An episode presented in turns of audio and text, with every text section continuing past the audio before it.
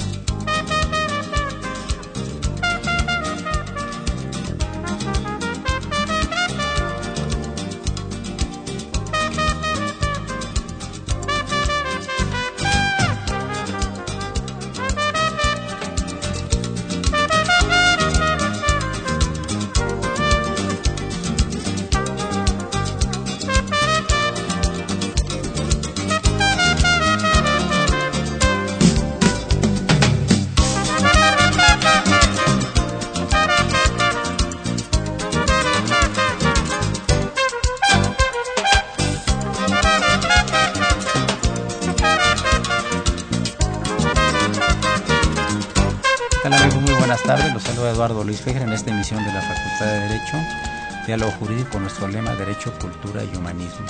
Ahí está el padre Cronos que trajo una muy bonita eh, música, es en honor de los maestros están invitados, pero obviamente fue sugerencia de Socorrito, cuando es buena música es sugerencia de Socorrito. Amigos, un gusto tener de nueva cuenta aquí en los micrófonos de Radio UNAM, en particular de la Facultad de Derecho, a dos muy distinguidos juristas de nuestra Facultad de Derecho, muy prestigiosos, el doctor Elías Huerta Psijas, quien es presidente también de la Asociación de Doctores en Derecho. Elías, un gusto tenerte nuevamente aquí en los micrófonos de Radio UNAM. Muchas gracias Luis, es un honor y un privilegio estar aquí una vez más contigo. Gracias. Y nuestro querido e imprescindible don Tito Armando Granados Carrión, distinguido profesor de la Facultad de Derecho. No te rías. No, no, paisano, no lo tenía que decir un veracruzano, si no, no valía la pena. Si no, ¿verdad? Si no, no, muchas gracias, paisano. Buenas tardes a todos. Ya saben ustedes que es invitado permanente aquí, Tito Armando, porque tiene los conocimientos, tiene la simpatía y tiene el criterio para los temas que tratamos. Muy bienvenido nuevamente. Y la amistad de mi amigo Luis Eduardo Fejer. Esa, está entre, esa está entre paréntesis, según cómo te portes en este programa. Me parece bien. Buenas tardes a todos. a Maylú González Covarrubia, nuestra conductora alterna. Hola Eduardo, buenas tardes. Bienvenida, muchas gracias. Y desde luego saludamos al maestro Francisco Burgoa, nuestro asesor editorial. Pues eh, estamos muy preocupados por la cosa de los derechos humanos. Eh, amigos del auditorio, quiero decirles que estando en la antesala, antes de entrar aquí a la cabina, el maestro Elias Huerta Psijas dio una, sentencia que podría estar en el frontispicio de cualquier edificio en México. Nos caímos del cielo al infierno en cuestión de derechos humanos. ¿Por qué esa temeraria afirmación? Así es, eh, realmente es un, un tema que tanto nos preocupa, el de los derechos humanos. Estamos en una etapa de la vida nacional muy, muy importante en este momento en el que pues prácticamente el rostro jurídico del país está cambiando merced de dos importantes reformas que hubo en el 2011, como todos sabemos, la reforma constitucional de derechos humanos y la reforma constitucional de juicio de amparo, que estas dos, junto con la aprobada un par de años antes, tres años antes, la de seguridad y justicia, pues son tan trascendentes que cambiaron la época de la Suprema Corte de Justicia de la Nación. A partir de octubre del 2011 que se aprobaron estas reformas, pues ya tenemos la décima época de la Suprema Corte de Justicia de la Nación. Y comentaba yo que en mi concepto eh, México eh, se fue de la gloria al infierno en menos de 15 días en este mes de octubre porque apenas durante la semana del 7 al 11 de octubre, la primera semana de este mes, pues vino la Corte Interamericana de Derechos Humanos al Distrito Federal, cambió su sede, su sede natural de San José, Costa Rica, se vino al Distrito Federal a celebrar sesiones extraordinarias. Y, bueno, el presidente, el, muy destacado jurista peruano Diego García Sayán comentó en sus intervenciones públicas de la Corte Interamericana en México, como en los seminarios en los que participó y en algunas eh, eh, conferencias que dio, por ejemplo, en Mérida, durante esta estancia de la Corte Interamericana en México, que, que felicitaba a México porque habíamos avanzado muy rápido en temas de derechos humanos y que México estaba realmente contribuyendo con esta con estas actividades a la, a la estrategia de consolidación de la democracia en Latinoamérica. Y bueno, pues todos estábamos muy contentos. A mí me tocó participar, ir a, estos seminarios muy importantes sobre diálogos jurisprudenciales. Y no habían transcurrido ni 15 días y se realiza el examen de derechos humanos por parte de la Comisión, el, el, Consejo de Derechos Humanos de Naciones Unidas en Ginebra, Suiza, donde asistieron una delegación de 40 mexicanos encabezadas por el secretario de Relaciones Exteriores, y resulta que nos reprueba Naciones Unidas en materia de derechos humanos, y, y pues dicen cosas gravísimas. 188 recomendaciones, prácticamente el doble del último examen universal que hubo sobre este tema para México en el 2009, en el que tuvimos 93 observaciones, ahora 188 observaciones. Y bueno, y algunas muy graves sobre la violación de derechos humanos en temas de periodistas, en desaparición de mujeres, de migrantes, en temas vinculados a los delitos cometidos por los militares contra eh, la sociedad civil en acciones de seguridad pública del ejército y de manera muy destacada recomendación para evitar que los cuerpos de seguridad pública estén eh, incrementando, llevando a cabo la comisión de delitos graves. Entonces, verdaderamente, pues de repente estábamos en el cielo con estas felicitaciones del organismo internacional más importante de América y a los 15 días, insisto, no menos de 15 días, pues estamos siendo cuestionados por Naciones Unidas en este tema. Entonces yo concluiría esta reflexión, Lalo, si me lo permites, diciendo que verdaderamente si el gobierno de Enrique Peña Nieto pretende transformar a México, debe de llevar a cabo eh, una respuesta muy radical en este tema y proponer reformas tan importantes como las estructurales que ha planteado en materia de derechos humanos para que le podamos dar un cambio vertiginoso a este tema en México. Eh, Tito Ormán, ¿sería darle dientes a la Comisión Nacional de Derechos Humanos? No, de hecho ya los tiene. Ya Pero son puras recomendaciones. pues sí, ¿no?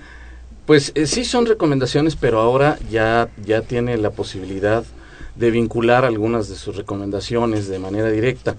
Esto es que eh, las, las comisiones de derechos humanos, la nacional y las locales de derechos humanos, sí, eh, esencialmente la, la, federal, han sido dotadas ya con esta reforma constitucional ya se les dio una, una gama de posibilidades para interactuar en cuanto a sus eh, recomendaciones se refiere, porque pues eran como las llamadas a misa, ¿no?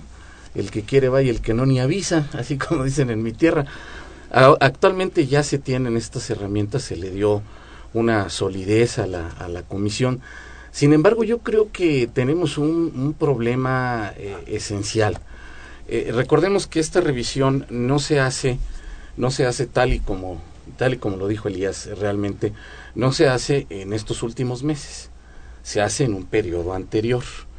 Y recordemos que eh, una de las eh, principales cuestiones eh, de las que se ha hablado con insistencia son las desapariciones forzadas, es la falta de protección a migrantes, es los delitos contra mujeres y los delitos contra periodistas, que bueno, se dieron en mucho en el pasado y sobre todo se cuestionó la entrada tanto de la Secretaría de Marina como de la Secretaría de la Defensa Nacional actividades de seguridad pública para las cuales evidentemente no estaban eh, diseñadas ni proyectadas ni, eh, ni en la Constitución ni en ninguna otra ley o reglamento.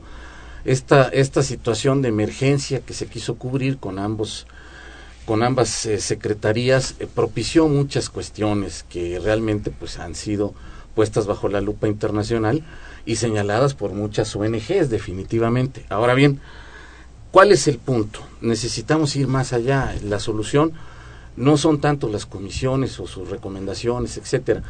El punto es que creemos una cultura para cumplir con los derechos humanos. Y en ese sentido, efectivamente, tal y como lo señaló Elías, hemos avanzado mucho. La Corte se ha empeñado precisamente en darle un lugar privilegiado a los derechos humanos en la, estructura jurídica del Estado mexicano. Tan es así que definió diciendo, bueno, los derechos humanos eh, en los tratados internacionales se van a aplicar, ¿sí? Y la única cortapisa es que un derecho esté eh, previamente calificado por la Constitución, acotado por la Constitución y lo demás es eh, hacia las personas, es hacia la protección de las personas como un todo, como un manto que los cubre por el solo hecho de ser humanos, punto. Creo que ahí hemos avanzado mucho. Donde necesitamos avanzar es en esta cultura del respeto a los derechos humanos y creo yo que actualmente ambas secretarías, creo yo, están haciendo un camino ya con ombudsman, cada una de ellas, en fin, tratando de, de eh, crear esta cultura y de llevarla desde los altos mandos hasta la tropa. ¿Por qué? Pues porque se vieron inmersos de pronto en, en una situación que ni siquiera ellos habían concebido, ¿no? Entonces, pues al, ingresar de golpe y porrazo, como dicen en mi tierra, pues de pronto se vieron eh, en, en una circunstancia muy particular y bueno, se han tenido que ir construyendo sobre la marcha, ¿no? Sí, bien, estoy completamente de acuerdo con lo que dice mi querido amigo el doctor Granados, compañero también, profesor de la Facultad de Derecho. Yo nada más insistiría en que hemos avanzado mucho, sin lugar a dudas, pero como en muchos otros terrenos en México, está muy bien implementado en la Constitución, en la ley, ahora en la jurisprudencia que, que ha sido tan rica para homologarnos a los a las jurisprudencias de la Corte Interamericana de Derechos Humanos, pero en la práctica vemos lo contrario, por eso yo hablaba de que hay que hacer un gran esfuerzo, porque si no llevamos políticas públicas de los tres poderes del Estado para eh, en la realidad, en lo cotidiano, eh, tutelar y respetar los derechos humanos, pues no, no habremos de avanzar mucho y estaremos frente a este fenómeno, que si bien el gobierno de Peña apenas tiene, va a cumplir apenas un año en, en diciembre, y esta es una evaluación que hace eh, Naciones Unidas del 2010, del 2009-2010 prácticamente a la fecha, la verdad es que, que, se está viendo muy poco en este terreno en este gobierno. El anterior pues ya lo sabemos que muy poco se hizo, ¿no? 70 mil desaparecidos son una cifra que, que, nos da la razón de esto. Sin embargo, mira, por ejemplo, acabamos de ser testigos como por segunda vez en menos de dos años, el Congreso de la Unión vuelve a, a meter una vacatio legis para el tema de la obligación del Estado mexicano en su conjunto, federal, estatal y municipal, de tener policías certificadas en el país justamente para tener este ambiente de seguridad y realidad de seguridad que nos merecemos los mexicanos. Y sin embargo, en lugar de que se hagan esfuerzos por parte de las tres instancias de gobierno para que tengamos toda la capacitación y todos los elementos materiales para que se esté capacitando a los policías, pues fácilmente vuelven a darse un año más para que entre en vigor esta disposición de la Ley General del Sistema Nacional de Seguridad Pública. Entonces, en temas como estos es donde necesitamos verdaderamente que haya políticas públicas y grandes transformaciones para empatar lo que está en la ley y en la Constitución, que está muy bonito, que está universalizado el tema de los derechos humanos, el principio por persona y tantos avances, en la realidad. Y déjame concluir con una observación. La reforma constitucional del 2011 establece en su artículo primero un tema que han soslayado todas las autoridades del país. Dice muy claramente, tendrá un año el Congreso de la Unión, es decir, los legisladores se autoimpusieron el plazo de un año para tener una ley secundaria en esta materia para que aquellos servidores públicos de todas las instancias y, y no solamente del sector justicia violen y, y, no respeten derechos humanos de las personas puedan ser sancionados y pueda ser reparado por el Estado esta violación de derechos humanos. Han transcurrido más de dos años de que esta reforma esté en vigor y nadie se preocupa porque esa ley ya esté eh, caminando. Amigos, llegamos a la primera parte del programa. Les recordamos que se encuentran el doctor Tito Armando Granados Carrión y el doctor Elías Berzapsíes. Por supuesto, nuestra conductora alterna, Marilu González Covarrubias. Continúa en este 860, esto es Radio UNAM.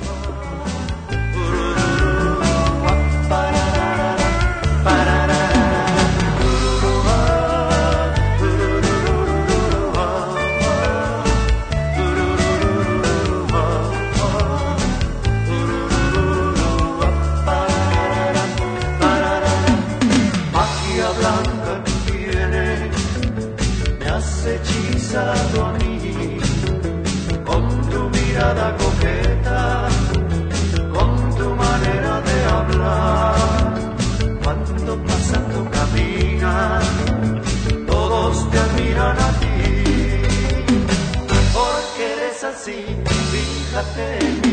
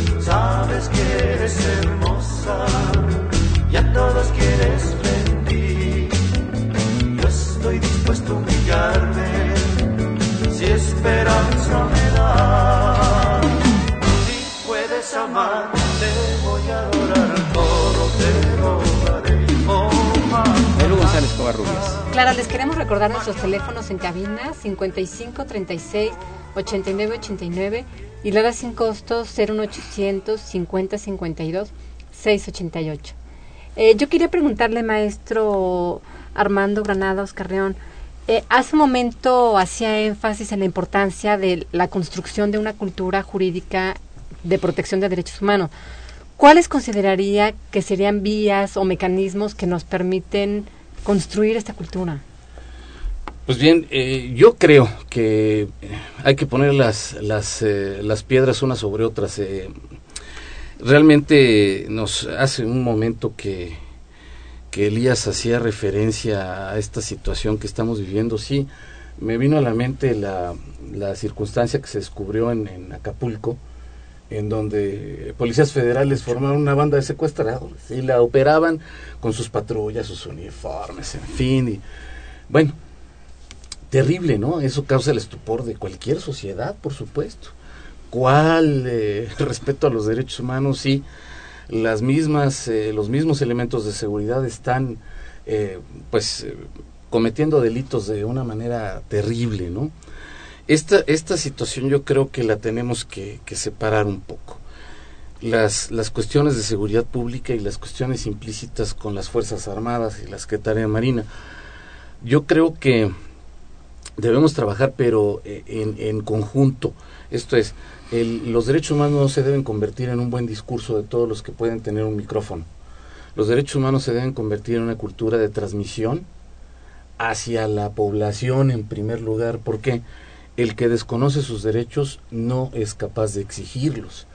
Entonces lo primero que tenemos que hacer es eh, realmente dejar sentadas las, las bases ahí con nuestros eh, niños de la primaria, la secundaria, eh, los jóvenes de preparatoria en las universidades, con realmente con materias que hablen eh, específicamente de esto y que nos enseñen cuáles son nuestros derechos y que nos enseñen a defenderlos, a solicitarlos, a exigirlos a la autoridad. Si como pueblo no estamos educados en ese terreno, va a ser muy difícil que se cumplan, porque nosotros nos volvemos cómplices de las violaciones de derechos humanos ante el silencio, ante muchas cosas. Ese sería un primer punto. El segundo punto sería crear realmente eh, cursos muy, muy eh, especializados para las Fuerzas Armadas, para la Secretaría de Marina y para todas las policías en todos los niveles, para enseñarles el ABC de los derechos humanos, la importancia de los derechos humanos, las repercusiones que tiene la violación de los derechos humanos y sobre todo las penas que se les pueden imponer cuando se violan los derechos humanos. Entonces, ahí tendríamos que ser eh, construir esa esa otra esa otra área. Y la siguiente que sería eh, establecer con mucha claridad la difusión de los avances en derechos humanos que tenemos en nuestras legislaciones. Yo he defendido mucho, he tenido la oportunidad de escribir últimamente algunos, eh, en algunos libros y he defendido mucho que el derecho tiene como principal recipendario al ciudadano, a Juan Ciudadano, ese que es el que trabaja todos los días, el que va a su consultorio de dentista, el que va a su consultorio de el que maneja un taxi, el ama de casa que cocina. Ese es el recipiendario del derecho. Entonces, ¿por qué hacer exquisito el derecho? Y de pronto utilizar esos vocablos elevadísimos que solamente eh, aquellos enormes juristas que se quedan en el hipertexto los entienden. ¿Por qué no hacer digerido el, el, derecho y dárselo a entender a la comunidad en su conjunto? Acaban, nos acaban de poner un buen ejemplo con una persona de capacidades distintas, a la cual le dictaron una sentencia en español que la pudo entender y se refirieron a él los ministros de la Corte con un lenguaje liso y llano. Creo que eso es lo que tenemos que hacer. De pronto complicamos tanto el, lenguaje del derecho que se lo hacemos incomprendible a los ciudadanos, incomprensible realmente. Se lo tenemos que dar a ellos, entregárselos porque ellos son el objeto, ellos son los destinatarios del derecho de las sentencias y todo esto. Si lo explicamos con eh, manzanas, muchos lo van a entender, muchos lo van a aceptar y muchos lo van a exigir. Pero sí lo tenemos que ir, que ir degrafilando para hacérselo llegar a la gente en palabras entendibles. ¿sí? Yo quisiera este, preguntarle a, a dos doctores en Derecho, ¿por qué los abogados nos hemos embrollado tanto en el lenguaje? ¿Por qué hemos tecnificado tanto el lenguaje? ¿Por qué no lo hemos hecho accesible, inclusive para nosotros mismos? Porque hay códigos y constituciones y leyes ininteligibles, hasta contradictorias. ¿A qué se debe si la sencillez es la obligada cortesía del escritor, del filósofo, del investigador, según decía Ortega Gasset? No sé qué opines al respecto, maestro Elías Huerta. Mira, yo creo que esto tiene muchos, muchos motivos, pero a mí me parece que podemos encontrarlo en tres, básicamente. En primer lugar, porque nuestros textos legales reflejan eso, son muy complejos. De repente vas a una conferencia, se venga, y sobre todo si es en materia fiscal, venga usted a ver el tema de la elusividad y la de esto y el otro, y de repente tienes una conferencia con un título de 15 palabras, ¿no? Y cuando te vas a la ley, pues está peor en la ley. Entonces, nuestro derecho debe de ser más sencillo, más, más llano. La verdad es que hay muchos tecnicismos en nuestros, eh, en nuestros textos legales. Esto se refleja, y es la segunda razón, en los programas de estudio de las facultades de Derecho de todo el país, que, son verdaderamente, a veces cuando somos estudiantes, a veces cuando somos maestros, tratamos de que no se refleje igual, que nos están enseñando tecnicismos o latinajos verdaderamente incomprensibles. Todos los abogados ya salimos con esa mecánica, con esa deformación de estar acostumbrados a que el mejor abogado es el que mejor latinajos dice, ¿no? Y, el que más refiere a, estos temas en, latín, en fin. Entonces, hay un, hay un tema ahí en la, en, en la formación de los abogados en el país. Y finalmente en el propio sistema, que qué bueno que estamos mudando de un sistema escrito en el que ves cientos y cientos de papeles, camiones de, de, documentos anexos, frente a un sistema oral, ahora en materia penal, que estamos mudando hacia allá afortunadamente, a un sistema penal inquisitivo oral con todas estas nuevas modalidades que tiene la, inmediación, que todo debe ser frente al juez, que sea público, que sea oral, que, sea continuo, que haya la inmediatez. Todos estos nuevos elementos que ya están, por fortuna, mudando también a la, justicia civil, a la justicia mercantil y que ya estamos a la justicia familiar, nos van a cambiar para tratar de ser más exactos. Te doy un dato, nosotros hemos dado desde la Asociación Nacional de Doctores en Derecho en el último año cinco diplomados, porque así nos lo han pedido, sobre los nuevos juicios de realidad civil y mercantil que están en el Distrito Federal. No tiene ni un año de haberse estrenado esta modalidad en el DF y hemos podido observar cómo juicios que se tardaban hasta nueve y diez meses en resolverse, se están resolviendo en un promedio de dos y tres meses y algunos se resuelven en la primera audiencia. Porque hay un lenguaje oral sencillo, llano, no se tiene que ir a que un tiene que revisar las eh, conclusiones, la demanda, la contestación, la reconvención y ya tenemos ahí un expediente de 200 hojas. Tenemos que cambiar hacia eso. Por eso son las razones, yo creo. Bueno, a mí el tema me parece muy interesante. Eh, celebro mucho el comentario del maestro Armando Granados en el sentido de que tenemos que hacer conciencia de, bueno, oye, ¿para quién están hechas las leyes? Es un poco como el escritor, ¿para quién escribe? ¿Quién es audiencia? Y en el caso eh, particular de las leyes, los, los destinatarios somos los ciudadanos.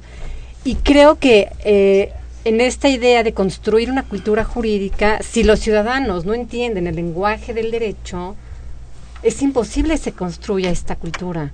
Necesitamos comprender ese lenguaje para entonces sí hacernos parte activa en la construcción de esa cultura jurídica. Eh, yo celebro mucho ese comentario y sí me parece que me sumo a esta petición hacia los legisladores eh, en el sentido de que legislen para la gente y que la gente los comprenda porque entonces sí se puede generar esta cultura de la que comentaban.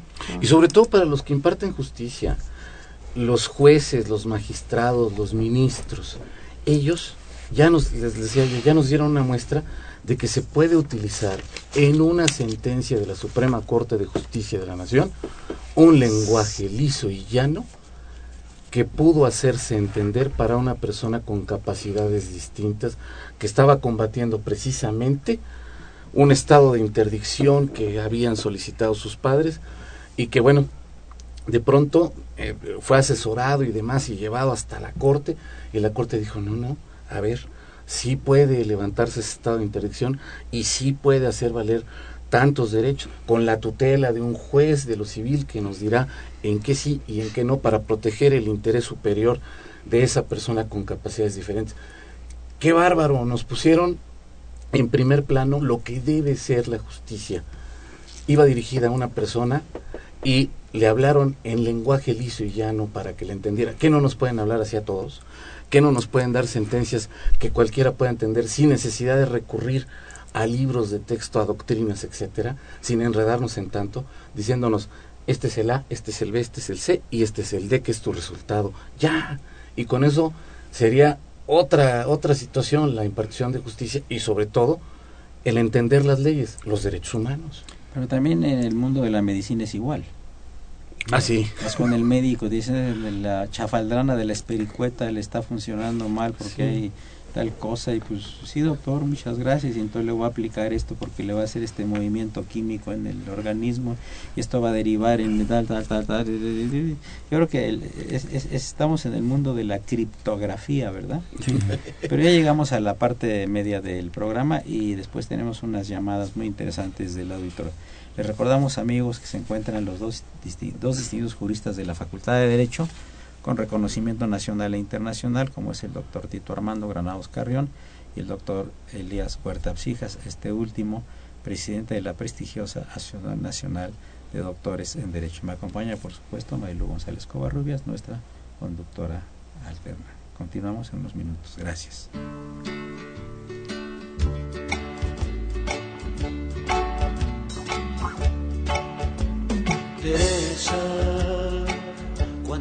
He dado aquella rosa, rosa, rosa. Dijiste antes que tú no había querido jamás. Teresa, cuando te he dado el primer beso en la boca, dijiste qué es lo que pensarás de mí, de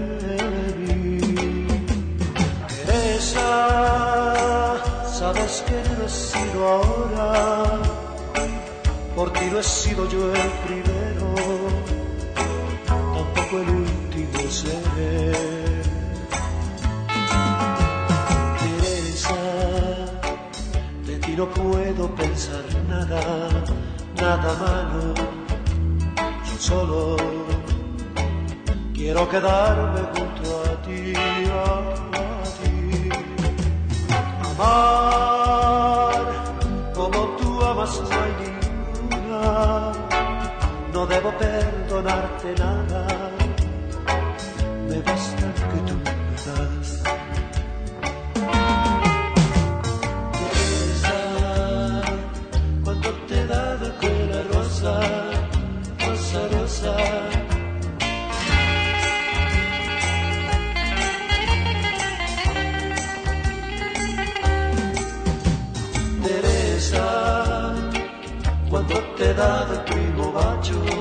El maestro Trejo, qué bonita música trae usted ahora, ¿eh? Es de mis parientes. Hay que visitarlo. Ah, de los hermanos Carrión. Sí, de los Carrión. Ah, no, todos por eso buena Ni- música. Ni más ni menos, Ah, es de pues los sí, Carrión. qué bueno. Felicidades eh, a los hermanos Carrión y al hermano Trejo y a la hermanita Socorro y al hermano Rodrigo, a todos los hermanos.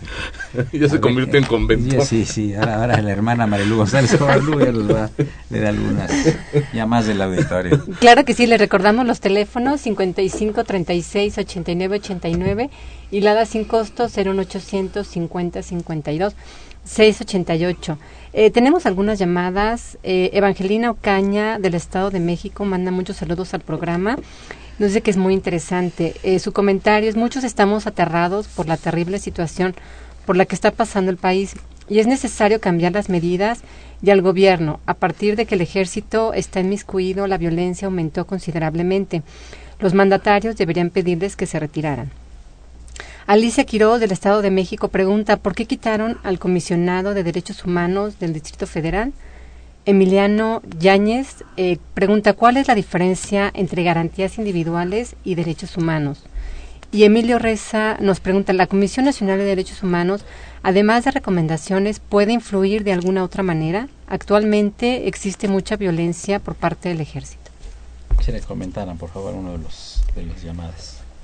Bueno, yo iría a una muy rápida, la diferencia entre garantías individuales y derechos humanos, muy rápida. Eh, Los derechos humanos son los derechos inmanentes que traemos desde que somos seres humanos, desde que nacemos y antes de que nacemos, tenemos estos derechos, los reconozca o no los reconozca el Estado o la sociedad, son derechos humanos que ya tenemos por ser humanos. Y las garantías individuales son estos derechos humanos que están previstos, reconocidos y, y, digamos, tutelados en la Carta Magna, en, en, la Constitución. Esa sería una, una, diferencia fundamental.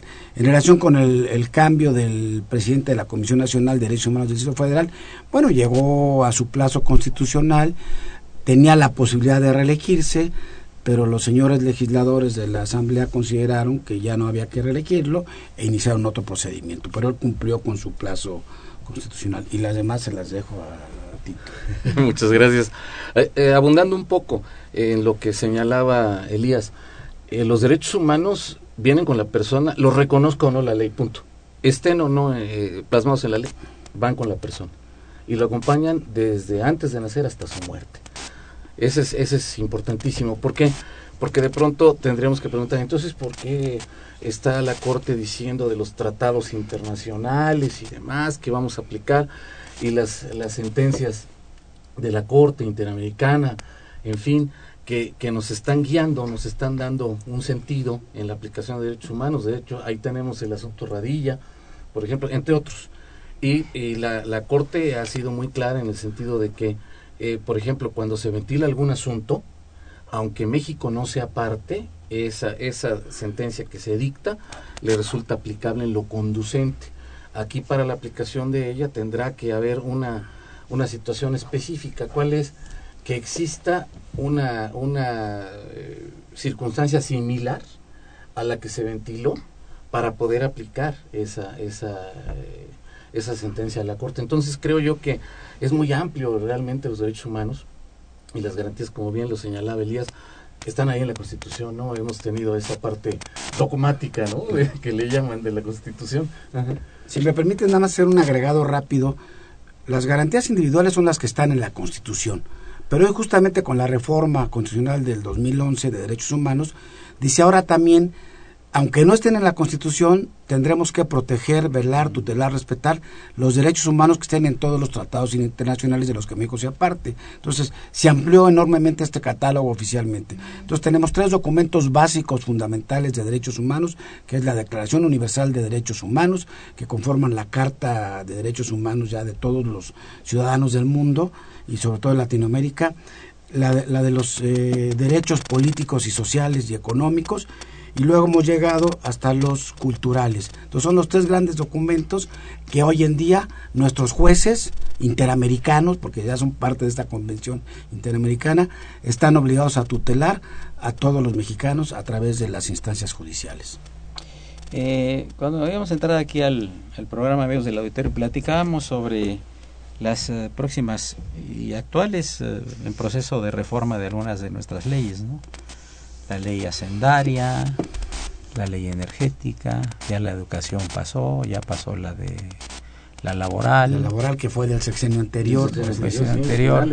Exacto, y, y, pues eh, y también la reforma política, ¿no? Son las tres ahorita que están en, en la mira. Eh, la pregunta es, ¿son necesarias o indispensables Elías Huerta y Tito Armando?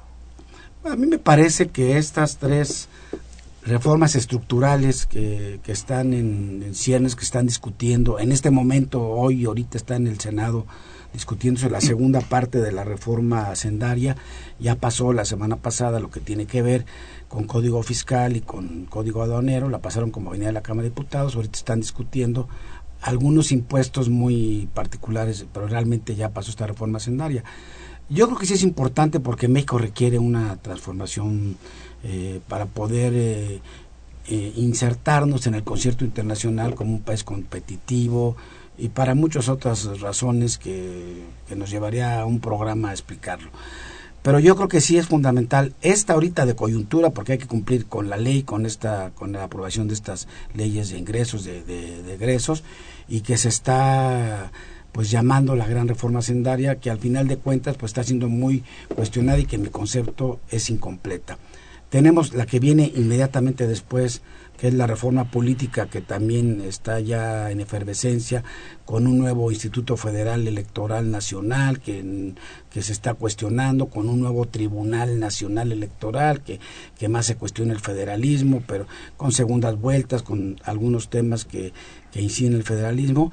Y finalmente la que me parece la más importante para poder verdaderamente llegar a estas condiciones económicas a las que aspira la sociedad mexicana de este siglo es la energética. Entonces yo creo que sí son indispensables y me parece, para dejar el, el uso de la palabra en este tema, que en la sendaria no cumplió con dos de las grandes expectativas que la sociedad mexicana tenía en esta reforma sendaria. La primera, que se acabara con la informalidad o que se combatiera la informalidad. Al final tenemos una gran reforma sendaria que muchos la han calificado, sobre todo en el sector empresarial, como una supermiscelánea fiscal y que no resultó una verdadera reforma sendaria, que no amplió, en primer lugar, que no está combatiendo de manera radical uh, la informalidad en este país, que es grave el tema, porque más del 60% de la economía de este país está en la informalidad. Y segundo, que no amplió la base grabable y que al final de cuentas, pues seguirá el tema de los impuestos sobre las espaldas de los cazontes cautivos de mayor manera. Yo creo que sí, eh, coincido con lo que dice Elías. No podemos permanecer eh, en el pasado. Si queremos eh, un Estado moderno, tenemos que hacer reformas y las tenemos que hacer adecuándonos a la situación real que está viviendo el Estado mexicano. Eh, una, una, yo eh, he visto cientos de críticas a la reforma fiscal, tirios, troyanos, godos, ostrogodos, en fin, todos. Y visigodos. Hay visigodos, en fin, todos, ¿no? Han criticado la reforma, unos y otros, y otros la han defendido, pero bueno, ha recibido una andanada de críticas importantísima. Yo creo que esencialmente, si nosotros queremos que el Estado mexicano cumpla con el objetivo formal de brindar servicios a la población en su conjunto, educación, salud, el seguro de desempleo, etcétera, pues el Estado necesita recaudar, no hay de otra. El Estado, recordemos, no es una empresa, no produce, no tiene ganancias. El Estado administra a través de los impuestos precisamente la recaudación fiscal y otros derechos y demás para llevar estas, estos bienes y servicios a la población en su conjunto. Digamos, es el Robin Hood, ¿no? Le quita a los ricos para darle a los pobres, digamos, en ese sentido, una, en un parangón eh, eh, muy, muy coloquial. Pero tiene que trabajar en ese aspecto, no puede eh, permanecer con una situación hacendaria desajustada. Yo coincido con él, creo que debíamos haber tenido una reforma más profunda, una reforma más completa, en donde pues a todas esas personas que están en la informalidad se incorporen y colaboren, porque a ellos también les llegan los bienes y servicios. Ellos también los exigen. Ellos sí, pero te interrumpo. Patrullas. El problema está el cómo. Sí, claro, claro, claro. A ver, ponte, sal, sal a cualquier calle de cualquier lugar y están los puestos, y está la fayuca, y están personas haciendo comida, y están vendiendo cosas, y, están viviendo, es un modo honesto de vivir, ¿eh? Sí, claro. No estamos aquí criticando eso, al contrario, no están saliendo a robar, están vendiendo, están haciendo su vida. Eh, habla con la señora que vende tamales a las 10 de la noche afuera de un lugar y dile que se meta, que deje la informalidad para meterse a la formalidad en cuestión impositiva, ¿cómo le vas a hacer? Yo te diría una situación importante y lo daría como un argumento para todos, porque además es preocupante. El 70% de la población económicamente activa está en la informalidad. El 70%. Es, es un porcentaje muy amplio, muy, muy amplio. ¿Qué va a pasar con estas personas que están en la informalidad? Que además están, eh, no es fácil levantarse de madrugada a traer los tamales a CEU para, para vender las guajolotas y los, y los atoles. Claro. Y estar con el frío, con el como sea. Claro. Ahí amanecerse para vender los tamales y sacar un centavo para llevarlo a la casa. No es fácil.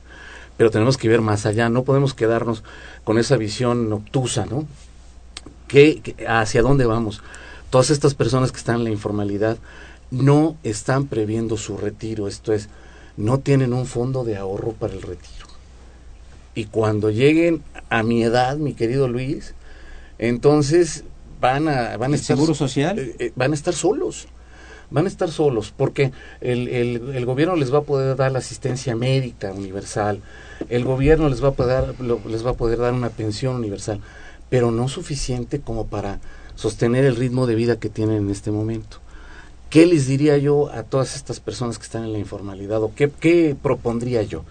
Yo propondría un plan específico para ellos, para incorporarlos no de golpe, irlos incorporando de manera gradual e ir haciendo un fondo de retiro personalizado para cada uno de ellos. Hacer el cochinito, hacer el marranito, a irle depositando una monedita todos los días para que cuando llegue yo a la edad en donde ya no me pueda levantar a vender los tamales y el atole, en ese momento tenga yo cuando menos un fondo, un fondo que me ayude a pasar mis últimos años. Eso va a ser una situación muy grave para el Estado mexicano, ¿eh? Todas estas personas que no tienen un fondo para su retiro y se va a convertir en un grave problema. Entonces, ¿ustedes no creen que sea también un poquito problema de comunicación de parte del gobierno hacia este sector? Yo creo que sí, yo creo que... Quizá no se ha comunicado debidamente, no se ha informado debidamente, están asustados, no están informados. Una gente asustada no paga impuestos. Sí, por supuesto. Y, luego, el, eh, de, suyo es complejo la pagada. Sí, claro, Hablando de complejidades, ah, ¿no? Sí, sí, sí, de suyo es bien complejo. Eh, eh, en ese terreno a mí me gustaría hacer una reflexión personal. Con todas las, las bondades y, los, y lo criticable de esta reforma, personalmente me parece que en un tema en el que habíamos avanzado, justamente para ir equilibrando parte de esta informalidad y que como una medida demagógica se desapareció el impuesto al depósito en efectivo. Ya nos habíamos acostumbrado a que el depósito en efectivo fuera una manera de los que están en la formalidad pagar algo, en mi concepto. Nadie pidió que lo quitaran, sí, que, sí pedimos muchos que quitaran el, el YETU, que se quitó, pero este era una manera de tener, de tener pagando algún tipo de, de, tasa a quien está en la informalidad, porque los que estamos en la formalidad, y nos dan depósitos en efectivos, nos descontaban el 3%, nos lo siguen descontando, pero tenemos la posibilidad de deducirlos, de tal suerte que para los formales eso no era gravoso, era, era nada más una, una forma. Pero ahora lo desaparecieron de un plumazo. Por eso yo insisto, creo que las dos grandes deficiencias y que el gobierno no le encontró fue aumentar la base grabable y, y combatir la informalidad de alguna manera, como le dice Tito. Bien, llegamos a la penúltima parte del programa, continuamos en unos momentos. Gracias. Hola Marilu.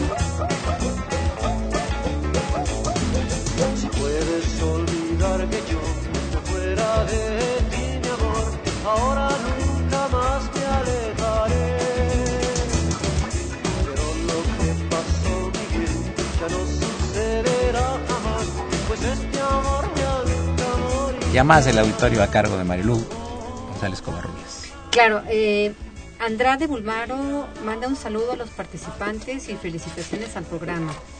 Comenta, yo no critico la reforma, sino la perversidad con que se hacen. Mari Carmen del Estado de México pregunta qué medidas se están tomando contra las muertes de periodistas acaecidas recientemente en la República. El licenciado Avilés eh, comenta derechos humanos y Estado de Derecho, igualdad ante la ley. Y el señor Jesús González eh, manda unas felicitaciones al programa y al doctor Eduardo Luis Fejer y comenta si se podría abordar el tema de la mujer de decidir sobre su cuerpo, porque a partir de que se despenalizó el aborto en el Distrito Federal, se han incrementado las penas en 18 entidades gobernadas por la siniestra mancuerna PRIPAN, controlada por la Iglesia. Bueno, eh, son eh, varias cuestiones ahí. Yo creo que eh, tenemos que reflexionar eh, respecto de, un todo. Bien nos decía uno de estos radioescuchas, ¿no? Igualdad ante la ley. Y esa es la base fundamental. Pero no puedo aspirar a la igualdad ante la ley si no la entiendo, porque se puede cometer cualquier tipo de atropello en mi contra y quien me sirve de traductor mm, no me va a dar realmente luz del asunto. Eh, pongo el ejemplo, lo vemos hoy en día en, todavía en el Distrito Federal y a nivel federal que no ha entrado eh, la, reforma eh, penal acusatoria, está en, tratándose de consolidar, pero lo vemos en la reja de prácticas. En la reja de prácticas el interno que está jugándose su libertad se queda con cara de what, sí, con cara de ¿qué me dijo? Porque hay un secretario de acuerdos del juzgado que le está leyendo una perorata jurídica y se queda en la misma. Y ya nada más le pasan la hoja y le dicen, fírmele. Y el abogado le dice, sí, fírmele. Y cabalmente nunca entendió qué es lo que le estaban diciendo. Y se está jugando su libertad. No se está jugando uno o dos años. Ya sabemos que aquí solamente eh, delitos graves en el reclusorio, todos los demás en libertad, en el Distrito Federal. Entonces, de pronto ahí podemos ver eh, muy en una situación muy plástica, muy ejemplificativa, qué es lo que tenemos que hacer. Esa igualdad se debe trabajar a partir de que el ciudadano a quien van dirigidas las leyes las entienda y que los juzgadores se les expliquen y que los abogados también nos bajemos de ese pedestal, de ese pedestal del, naturalismo, el positivismo y todos los yuses por habidos y por haber y nos pongamos al nivel de nuestra, de nuestra gente, de nuestros clientes, de Juan Ciudadano. Eso es parte de lo que yo creo que debemos encauzar para llegar a donde queremos llegar. Una de las preguntas del auditorio en relación con el tema del aborto, comentamos hace un rato de las recomendaciones que hizo Naciones Unidas en Ginebra, Suiza, y uno de los puntos torales es precisamente ese, cuando se refiere a la frecuente violencia contra las mujeres en México, hay una recomendación específica al Estado mexicano porque no hay porque hay un escaso acceso a los abortos seguros en el país. Y ahí es donde lo que yo comentaba, necesitamos más allá de la Constitución, de las leyes, de las jurisprudencias, tener políticas públicas que hagan evidente la concreción el aterrizaje de estas de estas leyes, de estos derechos humanos en la vida cotidiana de las gentes y el aborto pasa por ahí. Desgraciadamente, en la mayoría de los estados del país esto es un tema tabú, pero ahí lo está diciendo la Comisión de Derechos Humanos de, la ONU. Por favor, México, ponte a trabajar en este tema. Queremos abortos seguros para las mujeres como un derecho humano que no se está en este momento respetando en México. Y finalmente, en cuanto al tema de la perversidad en esto de la elaboración y ejecución del tema de la reforma hacendaria, tiene toda la razón del mundo la persona del auditorio que nos habla sobre este tema. Y yo iría más allá, y creo que es otro de los grandes de las grandes ausencias en esta reforma hacendaria, los mecanismos de transparencia y de sanción para los funcionarios que ejercen estos multimillonarios presupuestos y que no sabemos a dónde van todo lo que se recauda. Tenemos ahorita en, análisis ejercicios de cuando menos ocho gobernadores que en seis años endeudaron a sus estados de manera impresionante, eh, así de fantasía, las cantidades que no sabe uno, eh, andaban en deuda de 800 mil millones y de repente andan en 40 mil millones de pesos, y todos tienen una situación familiar y personal multimillonaria en dólares en Estados Unidos. Entonces, aquí este es un tema que falta. Sí, llegaron a la cifra que quieren recaudar, pero ¿qué nos garantiza que se va a aplicar justamente en la función social que ha prometido el presidente de la República?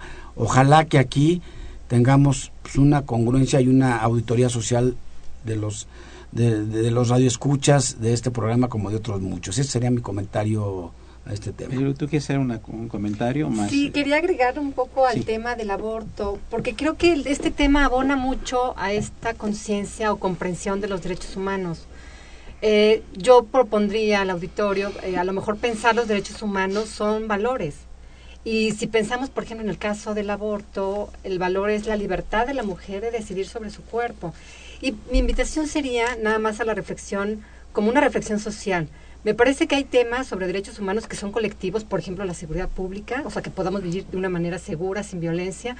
Y me parece que hay otros temas sobre derechos humanos que no son colectivos, son individualísimos, y el caso del aborto me parece que es uno. De fondo, la sociedad no velamos por los niños nacidos de madres que no quisieron haberlos tenido.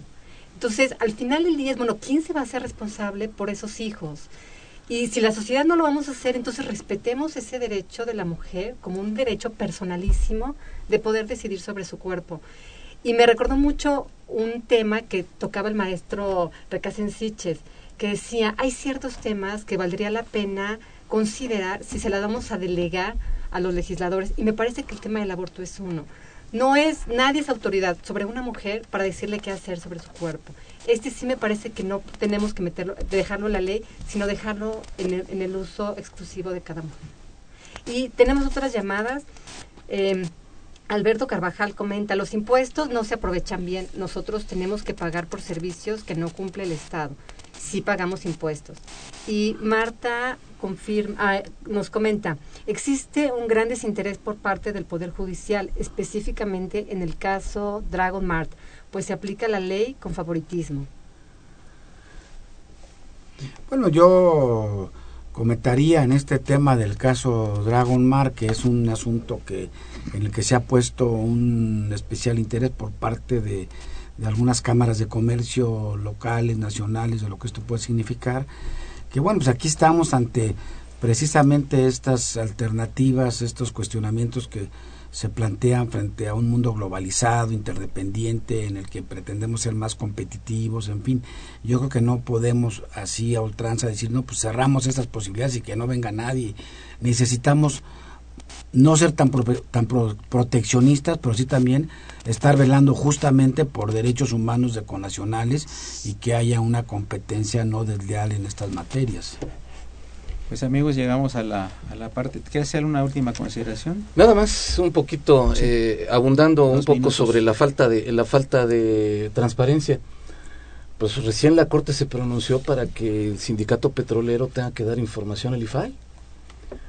Y bueno, ahí tenemos un buen ejemplo. El sindicato petrolero maneja en la total opacidad prestaciones, sueldos, contrato colectivo, etcétera, etcétera, etcétera. Y la, eh, el ciudadano, el periodista, las personas interesadas han luchado por ir abriendo un poco esta, esta concha en la que se envolvieron los señores del sindicato petrolero para ir obteniendo información y claridad de cómo se manejan las cosas. Creo que eso es bien importante. Eso que ha señalado Elías es muy importante. Sí cooperamos, sí. Como decía uno de nuestros radioescuchos, oye, yo sí pago, pero no recibo los... Pues todos nos quejamos de eso, ¿verdad? La, la calle llena de baches, este, el semáforo descompuesto, la falta de alumbrado, no me llega el agua. Tienen razón. Pero debemos acostumbrarnos a exigir que existan los mecanismos de control y sobre todo, como bien lo había señalado Elías, a volvernos auditores sociales, de dar nuestra opinión y vigilar el gasto. Amigos, llegamos a la parte final del programa. Muchas gracias, don Elías Huerta Psijas. Muchas gracias, Lalo. jurista y presidente de la Asociación Nacional de Doctores en Derecho. Gracias, querido Tito Armando Granados Carrión. Con el gusto paisano, de siempre. Paisano, y jurista. Muchas gracias, paisano, con, el gusto, de siempre. Mayelu, muchas gracias. González Covarruiz, nuestra conductora alterna. Muchas gracias, Socorrito Montes, a quien saludamos con el afecto de siempre en la operación. La imagen siempre grata del padre Cronos, don Francisco Trejo. Asistente de producción, el contador, abogado y periodista, don Rodrigo Romero, a quien saludamos también con afecto. Y en los teléfonos agradecemos su cooperación a Montserrat Telles, a Fado Guerrero, Fedo Guerrero y a Josafat Guerrero. La mejor de las tardes, soy Eduardo Luis Fejer. Esto es Radio UNAM, continúa en el 860. La mejor de las tardes.